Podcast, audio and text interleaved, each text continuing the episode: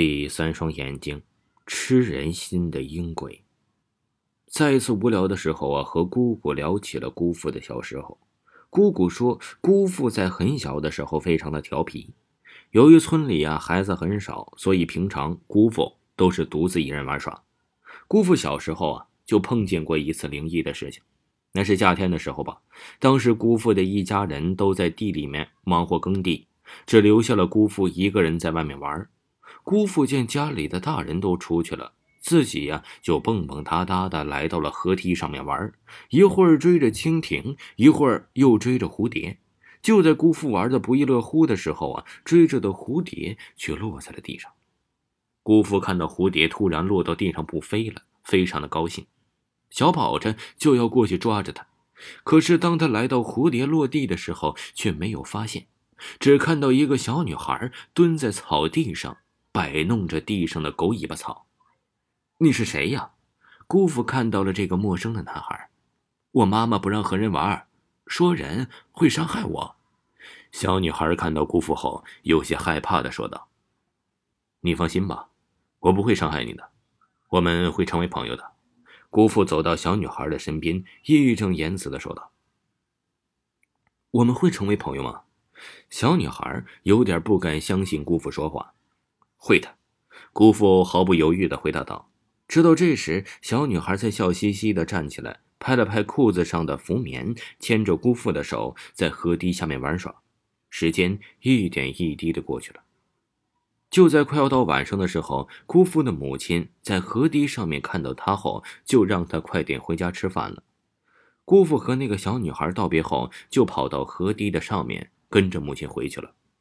母亲问道：“他刚才在干嘛？”时，他如实的说道：“和一个小女孩在那玩耍。”可是姑父的母亲听后却愣了一下，紧接着说：“刚才那里没有人呢。”可是姑父一再坚持，刚才就是在和一个小女孩玩。母亲转身一看，下河堤的下面，除了一座孤坟，那里还有半个人的影子。姑父的母亲让他以后不要再来这里了。就牵着他的手回家吃饭去了。可是当时姑父调皮，怎么可能听母亲的话呀？每当母亲出去农作的时候，就会偷偷来到河堤的下面和小女孩玩耍。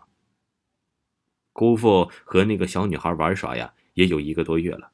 一天，小女孩伤心的说自己不能和他玩了。姑父听完之后，疑惑的问为什么。